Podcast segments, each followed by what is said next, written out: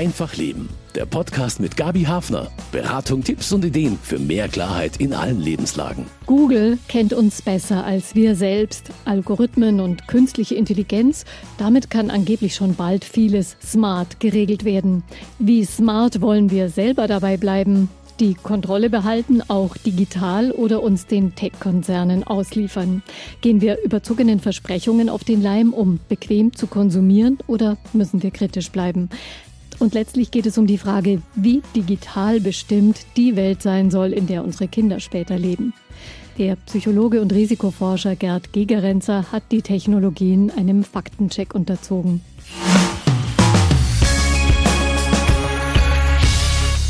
Als die Eisenbahn erfunden wurde, hat man davor gewarnt, dass die Fahrgäste ersticken würden vom Dampf. Heute ist künstliche Intelligenz die Entwicklung, die unsere Zukunft stark beeinflussen wird. Wie kritisch, wie informiert müssen wir sein, damit wir riskante Entwicklungen erkennen? Der Psychologe Gerd Gigerenzer hat sich diese Fragen gestellt und auch ein Buch dazu geschrieben. Herzlich willkommen, Herr Gigerenzer. Ja, ich freue mich, bei Ihnen zu sein. Herr Gigerenzer, Sie haben sich als Psychologe besonders viel mit der Frage beschäftigt, wie man zu richtigen Entscheidungen findet und wie wir mit Risiken umgehen. Wie ist künstliche Intelligenz und die Digitalisierung unseres Alltags Ihr Thema geworden? Nun, ich habe ja ein Buch Risiko geschrieben. Da geht es im Wesentlichen um die Risiken in der analogen Welt. Und das Buch Klick geht nun über die entsprechenden Risiken in der digitalen Welt. Ist es nicht schon ein bisschen spät, fast sich zu fragen, wie wir da die Oberhand und die Kontrolle behalten können über Algorithmen und KI? Wir haben uns ja schon an vieles gewöhnt. Ja, ich glaube, es ist nicht zu spät, sondern es ist zeitig, darüber nachzudenken, um nicht wirklich einfach nur zum Ausführenden dessen zu werden, was einem Algorithmus vorschlägt. Dann wollen wir das gerne tun im Gespräch mit Ihnen und mit den Fragen, die Sie in Ihrem neuen Buch Klick stellen. Mal so als Kurztest für unsere digitale Kompetenz. Sie kennen da ja auch ausreichend Studien dazu. Wir gehen täglich mit Suchmaschinen um. Durchblicken wir deren Arbeitsweise? Also viele Menschen wissen ja nicht mal, dass die ersten Suchergebnisse auf Google in der Regel nicht diejenigen sind, die die relevantesten für sie oder die populärsten sind, sondern das sind diejenigen, die für ihre Werbenkunden das meiste Geld zu erwarten lassen. Und wir wissen auch von Studien, dass Digital Natives zwar die Technik beherrschen, mit denen man zum Beispiel äh, Bilder editiert, aber nicht wissen, wie man die Glaubwürdigkeit von Webseiten einschätzt. Also was man da tun muss, damit man herausfindet, wer hinter der Webseite steht, die einem nun jetzt in eine bestimmte Gruppe einführen möchte oder die einem zu Spenden verführen möchte oder die eine politische Perspektive bietet. Also, also das stimmt tatsächlich ein bisschen ja. bedenklich. Gerade den Jüngeren wird ja gerne zugeschrieben, dass sie mehr Durchblick haben. Kennen wir denn das Geschäftsmodell der Social-Media-Giganten? Äh, das heißt, zahl mit deinen Daten. Das ist was anderes als zahl mit deinem Geld. Und dieses Geschäftsmodell ist eines der Kernprobleme. Wenn wir das loswerden würden, hätten wir viele Probleme gelöst. Also ich erkläre es mal mit einem Vergleich. Stellen Sie sich vor, in Ihrer Stadt gibt es ein gratis Café. In diesem Café müssen Sie nichts bezahlen für Ihren Kaffee. Es ist frei.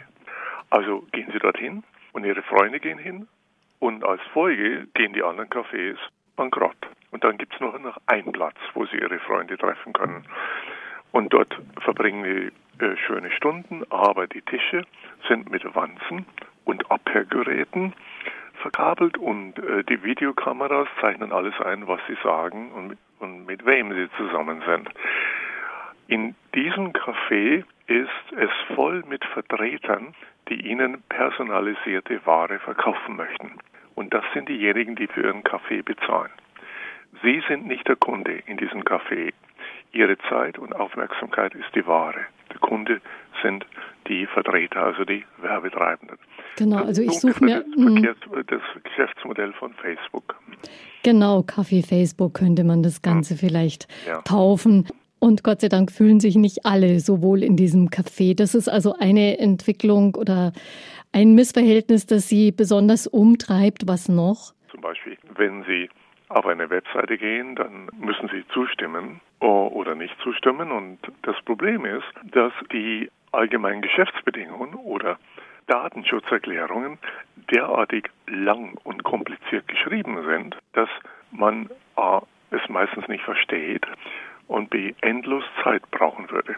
Man hat ausgerechnet, dass wenn jeder das durchlesen würde, was ihn rechtlich bindet oder was sie rechtlich bindet, dann würde man pro Jahr etwa 30 volle Arbeitstage darauf verbringen. Oder den ganzen Urlaub. das ist eine unwürdige Situation.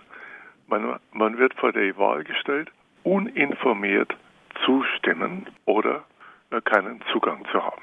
Also das wäre ein Café, das einen besonders trockenen Kuchen serviert, sozusagen, um in dem Bild vom Café zu bleiben, den man kaum runterwürgen kann. Es gibt ja schon Lebensbereiche, wo wir uns sehr gern viel versprechen von den Algorithmen, nämlich bei der Partnersuche. Da glauben viele verständlicherweise gern der Versprechung, dass sich alle elf Minuten ein Single verliebt. Wie erfolgreich sind denn die Algorithmen wirklich darin, Paarbeziehungen anzubahnen? Also viele, die das hören oder lesen, alle elf Minuten verliebt sich ein Single, sind beeindruckt. Also da zahlt man ein paar hundert Euro, dann ist man Mitglied und man wartet elf Minuten. Nun, mein Punkt ist, mitdenken. Also, nehmen wir mal das für bare Münze, dass es so sei. Elf Minuten, ein Single. Was passiert? In einer Stunde haben wir ungefähr sechs Singles, die sich verlieben. Am Tag 144. Im Jahr 144 mal 365 sind ungefähr 50.000. Wenn die Online-Agentur eine Million Kunden hat, dann sind das 5 Prozent, die sich in einem Jahr verlieben. Das heißt, wenn Sie so eine 50-50 Chance haben möchten, dann zahlen Sie etwa 10 Jahre ein. Und, Und man wartet ganz schön lang. Dann werden Sie alt dabei. Also einfach mal nachrechnen, so mit zehn Fingern ungefähr. Für viele Singles stellt sich trotzdem das Online-Dating und die Partnersuche auf Portalen als alternativlos dar quasi, also etwas, was man äh, sich auf gar keinen Fall entgehen lassen kann. Unterschätzen wir einfach manchmal auch unsere analogen Möglichkeiten, die wir auch haben? Also der Vorteil von diesen Dating-Agenturen ist Zugang also die Masse von unbekannten Personen, die man sonst wahrscheinlich nie getroffen hätte. Zugang. Es ist nicht nach den Analysen, die vorliegen, die Chance, die richtige Person zu finden. Da gibt es keine Evidenz, da können Sie noch so viel zahlen und äh, die Chance, die äh, richtige Person offline zu finden in einem Café, am Arbeitsplatz oder wenn Sie einen Hundgasse finden, ist genauso groß. Da könnte man einfach ein bisschen mehr auch auf das analoge Leben vertrauen. Ein Wandel vollzieht sich ja gerade beim Autofahren, eine Innovation, die viele Menschen beschäftigt, das autonome Fahren. Durchläuft denn die KI, die man dafür entwickelt, für selbstfahrende Autos sowas wie unser Fahrschultraining oder wie kann man sich das vorstellen? Also Elon Musk verspricht jedes Jahr wieder, dass im nächsten Jahr nun es selbstfahrende Autos, das heißt Stufe 5 der internationalen Klassifikation, geben wird. Also Stufe 5, ein selbstfahrendes Auto ist definiert als ein Auto, das ohne Backup-Fahrer unter allen Straßenverhältnissen und überall sicher fahren kann. Ein solches Auto gibt es nicht und es wird es wahrscheinlich auch nicht geben. Okay, warum? Naja, die Sache ist einfach zu schwierig. Es sind zu viel Ungewissheit. Was es geben wird, ist allerdings etwas viel Revolutionäreres. Die Stufe 4, das wird wahrscheinlich passieren. Das heißt, man hat Autos ohne Backup-Fahrer, die aber nur in bestimmten Bereichen sicher fahren können. Und das wird bedeuten, dass wir uns anpassen müssen.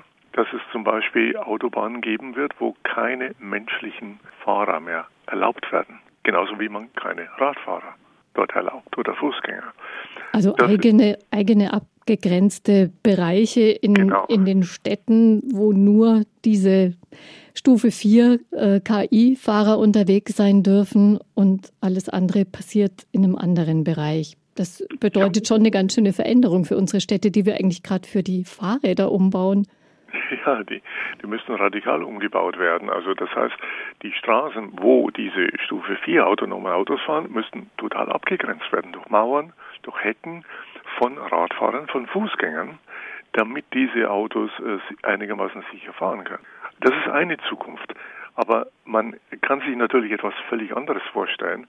Wir haben ja in Deutschland ganz andere Vorteile, öffentlichen Verkehr, der schon lange elektrisch geht. Und diesen wirksam auszubauen, das ist die große Alternative. Also das wäre die Chance, sozusagen diese autonomen Systeme für die öffentlichen Verkehrsmittel zu nutzen.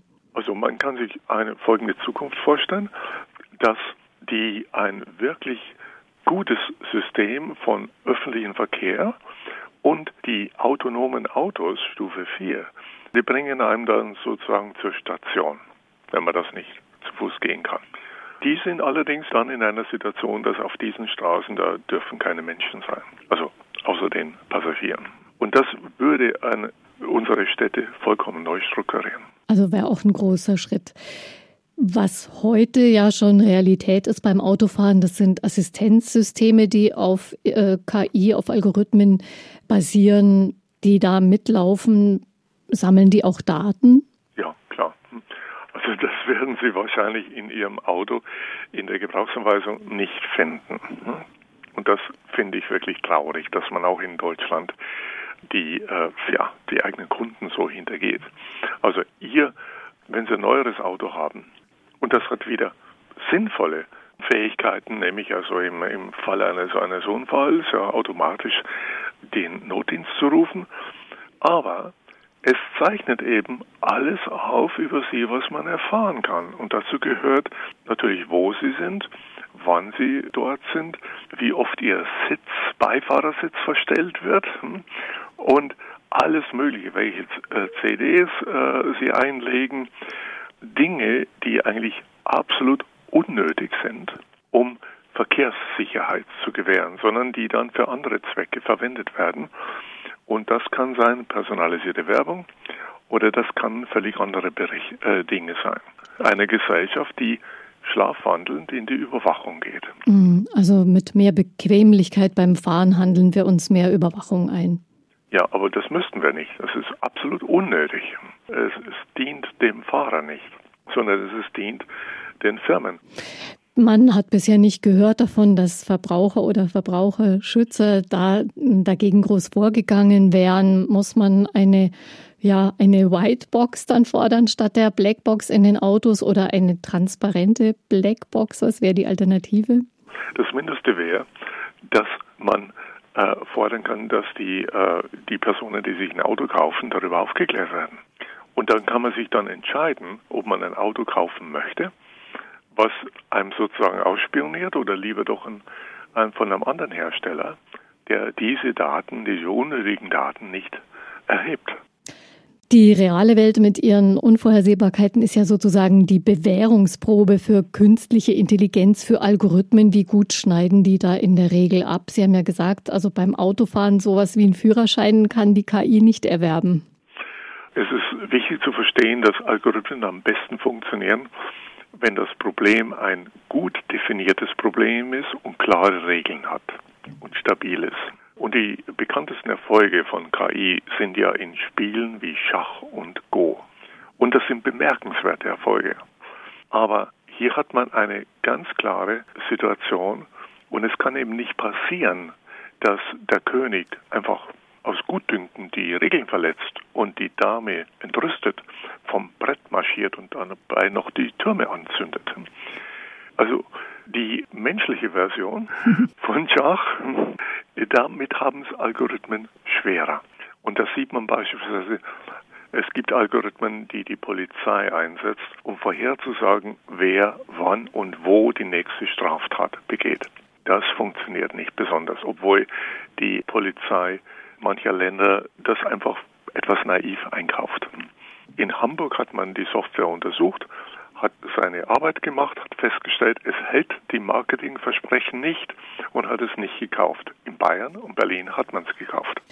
Genau, also verkauft werden diese Systeme offenbar unabhängig davon, wie gut sie dann für ihren eigentlichen Zweck äh, geeignet sind könnte man sagen, Algorithmen und die neuronalen Netze, die man damit trainiert, das sind hochtrainierte Experten, aber eben für ein ganz bestimmtes Gebiet und in gewisser Weise Fachidioten? Das ist selbstverständlich. Um einen Algorithmus wirksam zu machen, muss er spezialisiert sein. Ein, ein Schachprogramm ist was völlig anderes als zum Beispiel dieser äh, Seitenalgorithmus von Google. Es hat fast nichts gemeinsam. Und es gibt eben auch keinen Algorithmus, der so generell ist wie Menschen. Also wir können Schach spielen, wir können aber auch die Schachfiguren aufsetzen und wir wissen auch, dass, dass es da einen Gegner gibt, mit dem wir spielen. Ein Schachprogramm, das kann vielleicht jeden Menschen schlagen, weiß aber nicht mal, dass es Schach spielt. Noch kann das gleiche Programm die Figuren aufsetzen. Also man kann den Vergleich zu menschlichem Verstand, zu menschlicher Intelligenz nicht ziehen, weil die auf viel mehr Ebenen gleichzeitig funktioniert? Also ein neuronales Netzwerk ist, hat eben nicht sehr viele Ähnlichkeiten mit dem Gehirn des Menschen, obwohl der Begriff das so suggeriert. Genauso ist die Intelligenz eines neuronalen Netzwerkes hat kaum etwas gemeinsam mit menschlicher Intelligenz. Das wird nur suggeriert. Also ein neuronales Netzwerk ist im Wesentlichen ein statistisches System, was Korrelationen analysiert und sehr, sehr fein solche äh, Zusammenhänge sucht. Menschliches Denken kann in diesem feinen Grad keine Korrelationen analysieren, aber es kann kausal denken. Und wir haben eine intuitive Psychologie. Wir wissen, dass andere Menschen Absichten haben. Ein neuronales Netzwerk weiß das nicht. Mhm. Wir haben eine intuitive Physik. Wir wissen, dass Objekte, die hinterm Bildschirm verschwinden, nicht weg sind. Ein neuronales Netzwerk weiß das alles nicht. Es heißt ja dann immer, aber da werden ja jetzt immer mehr Daten reingefüttert und äh, so viel Daten könnte überhaupt kein menschliches Gehirn fassen. Also Big Data wird immer ins Feld geführt und dann werden die eben trotzdem immer besser. Das ist ein großer Irrtum. Das funktioniert heute nur, wenn man es mit einer stabilen Welt zu tun hat. Spiele wie Schach und Go. Da reicht einfach Rechnen. Und das funktioniert nicht in einer Welt, wo es Ungewissheit gibt. Da helfen mehr Daten wenig. Also, wir haben zum Beispiel gezeigt am Max-Planck-Institut, dass man die Vorhersagen von Grippe, also Sie erinnern sich vielleicht noch an Googles Versuch, die Grippe vorherzusagen. Das ist, der Algorithmus hieß Google Flu Trends. Und das war Big Data. Man hatte über 50 Millionen Suchbegriffe analysiert und die Idee war, dass wenn die Menschen nach so Symptomen suchen, dann kann man äh, sofort wissen, äh, wo dann in einer Woche die, die, äh, ja, die Gruppe, Grippe steigt. Wir haben gezeigt, dass man mit einem einzigen Datenpunkt wesentlich bessere Vorhersagen machen kann über den Verlauf der Grippe als mit den Google, mit komplexen und geheimen Google Flu Trends. Und das geht halt in einer Welt, die ungewiss ist. Virusse wandeln sich, eine Quelle von Ungewissheit und Menschen sind eine zweite Quelle, die ja nicht immer nur Suchbegriffe eingeben, wenn sie krank sind, sondern eben auch, wenn sie neugierig sind auf Dinge wie Schweinegrippe zum Beispiel.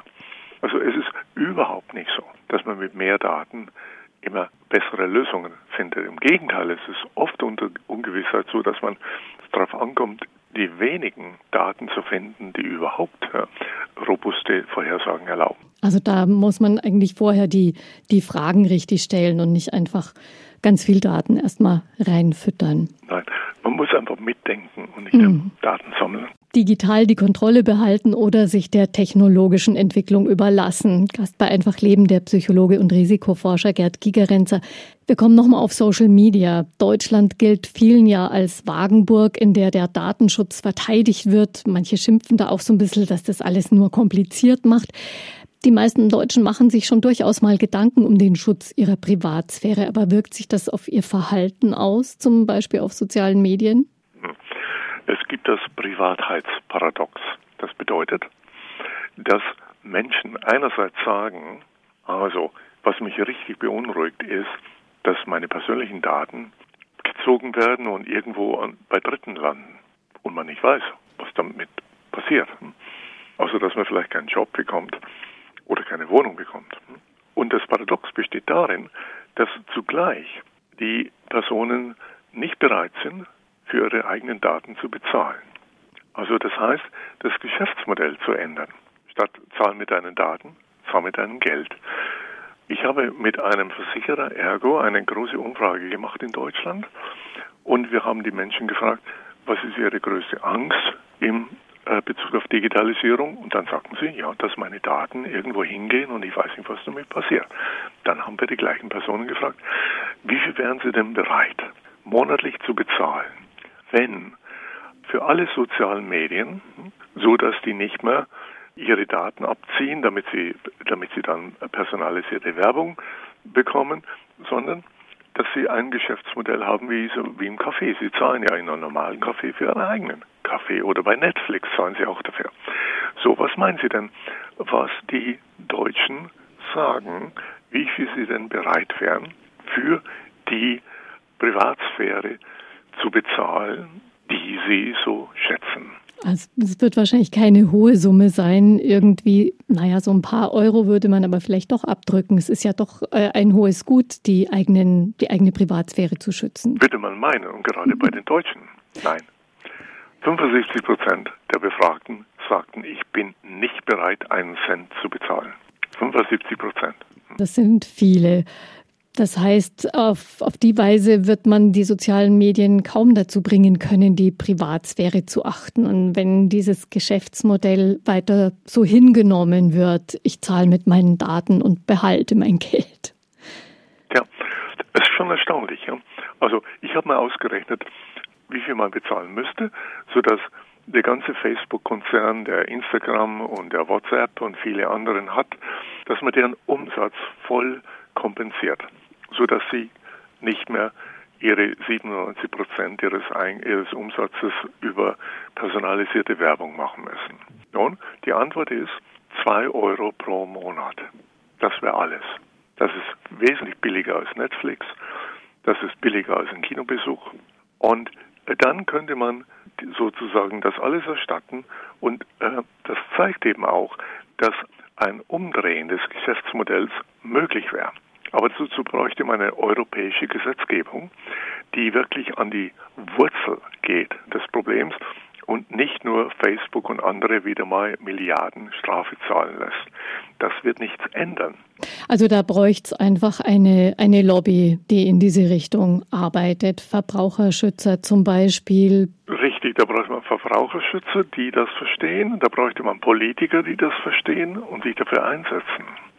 Und da brauchte man vor allen Dingen eine Öffentlichkeit, die versteht, dass solange sie nichts zahlen wollen, sind sie die Ware, nicht der Kunde. Hm, und man hat keine Kontrolle. Wenn man die behalten will, dann lieber zwei Euro zahlen. Eine Hoffnung, die Tech-Unternehmen verbreitet haben, ist ja, dass Algorithmen dazu beitragen können, Entscheidungen zu verbessern, weil sie unparteiisch sind. Was zeigt sich da in der Praxis? Also die in, in den USA und anderen Ländern sind solche Algorithmen zugelassen, die die Richter beraten. Zum Beispiel, wenn sie vor Gericht stehen, Frage, sollen sie Bewährung bekommen oder lieber nicht, dann äh, gibt der Algorithmus eine, eine Schätzung darüber ab, ob sie in den nächsten zwei Jahren eine Straftat begehen werden und dann wird der Richter darauf sehen, wie hoch das Risiko ist und dann vielleicht entscheiden, dass sie keine Bewährung bekommen. Diese Algorithmen sind meistens kommerziell, sie sind geheim, weder der Angeklagte noch der Richter weiß, wie dieser Risikowert zustande kommt. Und damit ist es auch die Qualität sehr, sehr schwer zu untersuchen. Aber es gibt Studien zu dem, einem der beliebtesten Algorithmen, der heißt Kompass. Und die zeigen, dass der Algorithmus bei der Vorhersage von zukünftigen Strafen überhaupt nicht besser ist, als wenn man 20 Menschen von der Straße nimmt, die äh, sich damit noch nie beschäftigt haben und einfach so eine Kurzbeschreibung des Angeklagten lesen. Hm, also schöpfen sozusagen von der Straße. Ja. Und äh, dennoch, da nun der Algorithmus so wie eine äh, Kristallkugel ist, man weiß nicht, was da drin ist, eine Blackbox, das scheint äh, viele Menschen, einschließlich Richter, zu beeindrucken. Mhm. Also es bräuchte da mehr Transparenz, wie so ein Algorithmus arbeitet. Also ein Richter kann nicht der Befangenheit sein, aber den Algorithmus nicht. Obwohl man ja auch Studien dazu hat, dass Algorithmen Diskriminierung verstärken. Also da bräuchte es ja. mehr Transparenz. Mhm. Ja, es wäre naiv zu meinen, dass Algorithmen äh, nicht diskriminieren würden. Denn man füttert sie ja mit Daten. Und wenn in den Daten die Diskriminierung drin ist, dann lernt der Algorithmus genau die gleiche Diskriminierung. Also wenn man, äh, das wurde ja in auch äh, Tech-Firmen haben das gemerkt, dass äh, ihre Algorithmen, die nun so eine Vorauslese machen von äh, Bewerbern, nun gegen Frauen diskriminiert haben. Na, warum? Kein Wunder, weil man früher kaum Frauen eingestellt hat. Und das Interessante ist dabei ist, damit die Algorithmen bessere Vorhersagen machen, müssen sie oft mehr diskriminieren. Und das Problem von Diskriminierung wird mit Algorithmen nicht gelöst. Was auch schon verkauft wird und als Zukunftstechnologie angepriesen, das ist Smart Home. My Home is my Castle, aber wer ist digital noch mit drin in einem Smart Home? Ist man noch Herr oder Frau im Haus? Ist es eine Horrorvision oder gibt es das in Ansätzen schon? Was lässt sich denn aus solchen Kühlschrankdaten machen? ja, also äh, äh, Smart Home ist eine, ja, eine Gelegenheit, Daten über Sie zu erfahren. Also die, die meisten Anwendungen von Smart Home, zumindest meiner Sicht, ja, sind völlig nutzlos. Also ob ich eine Smart Glühbirne habe oder eine Smart Kaffeemaschine äh, oder einen Smart Kühlschrank, ja, das erhöht meine Lebensqualität nicht. Aber alle diese sammeln Daten über See. Und das kann gefährlich werden. Also ich war im Sachverständigenrat für Verbraucherfragen des Ministeriums für Justiz und Verbraucherschutz und wir haben Hacker interviewt. Und ich habe sie gefragt, was ist Ihre Meinung? So für den Normalmenschen die größte Gefahr. Die sagten Smart Homes. Mhm. Denn damit überwacht man sich und wenn jemand etwas möchte von Ihnen und die Technologie hat, dann kriegt er das auch. Also wenn Sie zum Beispiel ihr, Ihre smarte Glühbirne mit Ihrer Alarmanlage vernetzen, in dem Sinne, dass wenn die wenn Sie den Alarm ausmachen, geht die Glühbirne an, toll, brauchen Sie nicht selber einschalten oder umgekehrt. Dann braucht ein erfahrener Hacker nur die Eigenarten der Glühbirne herauszufinden. Da braucht man sich ja nur ein Exemplar kaufen und das genau zu untersuchen. Und dann die Glühlampe kontrollieren und damit kann er das Alarmsystem ausschalten. Das ist besonders sicher, so ein Smart Home. Also man handelt sich unter Umständen das Gegenteil von dem ein, was man eigentlich haben möchte. Mehr Sicherheit ja. und ähm, Komfort. Man muss einfach klar unterscheiden zwischen dem, was die Technologie leisten kann, und das ist sehr vieles, und zwischen dem, was Marketing-Hype ist, was mhm. man ihnen andrehen möchte. Ja, was sie mir wirklich bringt. Ja. Sie haben, Herr Gigerenzer, auch gefragt, wie eng Digitalkonzerne mit Staaten zusammenarbeiten. Gibt es da konkrete Projekte? Ja, also wir im Westen wissen es und sind überzeugt, dass in China die Verbandelung von Tech-Konzernen und dem Staat ganz eng ist. Und das sieht man ja jetzt auch wieder, wie die chinesische Regierung eingreift, wenn bestimmte Technologiekonzerne zu stark werden. Man nimmt im Westen und auch bei uns in Deutschland zu oft an, dass es so gut wie keine die Daten, ja gut, wenn, wenn die Google und Facebook einem abziehen, das hat mit dem Staat nichts zu tun.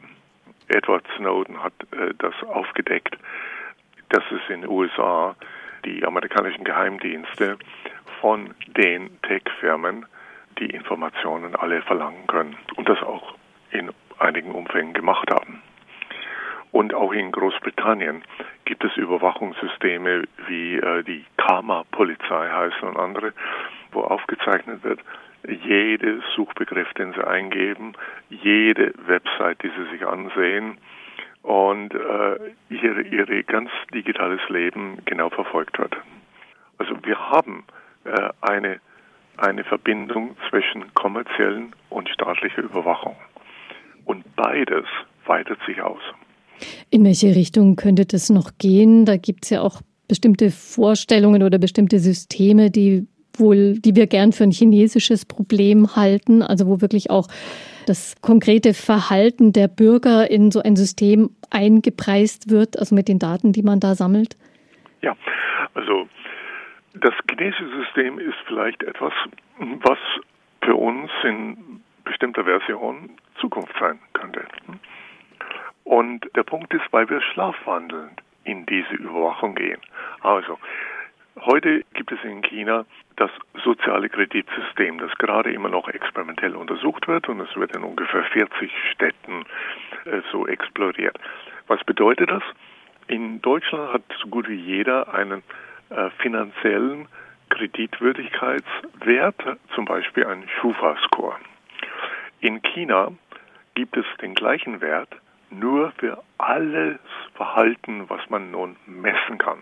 Also nicht nur für finanzielle äh, Kreditwürdigkeit, das heißt, ob sie einen Kredit zurückgezahlt haben in der Vergangenheit, sondern über ihr ganz Verhalten, ob sie nun bei Rot über die Ampel laufen und für ihr soziales Verhalten. Wenn sie ihre alten Eltern besuchen, dann kriegen sie einen Punkt dazu. Und ihr politisches Verhalten, wenn sie bestimmte Webseiten wie etwa über Dalai Lama ansehen, dann gibt es Punktabzug. Und Personen mit hohen Punkten kriegen ja Vorteile, also zum Beispiel ein Visum wird schneller ausgestellt oder sie kriegen schneller Zugang zu medizinischer Behandlung und Personen mit niedrigen äh, Werten kriegen entsprechend Nachteile. Also etwa äh, ihre Kinder dürfen nicht mehr auf die besten Schulen gehen. Das ist ja ein System, das aber einem demokratisch verfassten Staat ähm, total zuwiderlaufen würde. Worin sehen Sie da die Gefahr, die auch bei uns aufziehen könnte? Die meisten äh, äh, Deutschen, wenn sie über dieses äh, soziale Kreditsystem hören, reagieren mit Entsetzen und Abscheu. Dabei sind viele von uns sofort bereit, die Daten alle herzugeben, nur um jetzt Bequemlichkeit zu haben oder keine paar Euro zu bezahlen für soziale Medien. Und in China also ich habe viele meiner früheren Mitarbeiter sind jetzt in China und arbeiten dort an den Universitäten und die sind das jetzt zweigeteilt. Die sagen, ja, das ist Überwachung. Auf der anderen Seite, die Menschen verhalten sich höflicher, die Autofahrer gehen vorsichtiger mit Fußgänger um, Korruption geht zurück, die Menschen besuchen ihre alten Eltern öfters ja, und die Menschen arbeiten effizienter. Zum Beispiel wenn Sie zu lange Videospiele machen, dann kriegen Sie einen starken Punktabzug. Und die Wirtschaft floriert besser. Was das Ganze sagt, ist, dass mit Hilfe von Digitalisierung eine Überwachung 24 Stunden am Tag möglich ist, die es vorher nie gab und die autokratische Systeme viel effizienter ausnutzen können als demokratische. Und dadurch es eine klare Alternative zur Demokratie im Moment aufgebaut wird, nämlich ein autokratisches System, das schnell handeln kann, das auch Umweltprobleme schneller angehen kann, als wir in unserer langsamen, debattierenden Kultur mit verschiedenen politischen Parteien, die manchmal mehr mit sich selbst beschäftigt sind als mit den Problemen. Also hier wird es etwas geben und China ist schon dabei, die Hard- und Software zu verkaufen an Länder in Südamerika, in Afrika, in Asien. Und man kann auch damit rechnen, dass demnächst autokratisch orientierte Länder in Europa das einkaufen werden und plötzlich effizientere Bürger haben und ein System, was dann mit einer langsamen Demokratie konkurrenzfähig ist. Mhm, also eine Überlegenheit könnte da aufgebaut werden der schnelleren digital gesteuerten Staatenlenkung oder Prozesslenkung in vielen Bereichen. Was würde das? Dass wir darüber beginnen nachzudenken. Wollen wir das? Mhm. Wenn wir nicht nachdenken, ob wir so ein System der Überwachung staatlich und kommerziell miteinander verbandelt wirklich wollen, dann gehen wir eben schlafwandelnd in die gleiche Richtung. und wie ein Schlafwandler, der dann irgendwann aufwacht und sich fragt, wie bin ich hierher gekommen? Ja, dieses Aufwachen wollen wir wahrscheinlich alle nicht. Das heißt, demokratische Staaten müssten den Tech-Giganten klare Grenzen zeigen und sich klar abgrenzen zu solchen Technologien. Richtig. Und dazu braucht man eben auch Bürger, die da mitdenken und die, äh, und die auch die Politiker dahin zu bringen. Und in dem Fall, bei uns braucht man eine europäische Gesetzgebung, die die Probleme an der Wurzel packt. Und eine der Wurzeln ist eben dieses Geschäftsmodell, Zahl mit deinen Daten. Wenn man das nicht beseitigt, dann wird man die Sachen nie in den Griff bekommen. Mhm. Demokratien wie unsere, können die auf Dauer funktionieren, wenn wir Bürger eben nur mäßig informiert und mäßig kompetent sind in Sachen digitale Technologien? Nein, eine Demokratie ist zum Ende verdammt, wenn man keine Bürger mehr hat, die haben, die kritisch mitdenken. Sehen Sie, dass das irgendwo auf der politischen Agenda steht oder auch bei den Zielen der Bildungspolitik eben verstärkt zu informieren über Chancen und Risiken der digitalen Technologien? Nein, die Digitalisierung ist ein Thema, was alle Parteien im Wahlkampf und auch jetzt bei den Wahlverhandlungen im Munde führen. Ja, aber nur in dem Sinne, dass man es vorantreiben muss. Und richtig und eigentlich im Wesentlichen auch nur in dem Sinne, dass es um den Zugang zu äh, schnellen Netzen geht und um in den Schulen etwa um die Bereitstellung von Technik wie Tablets und Whiteboards.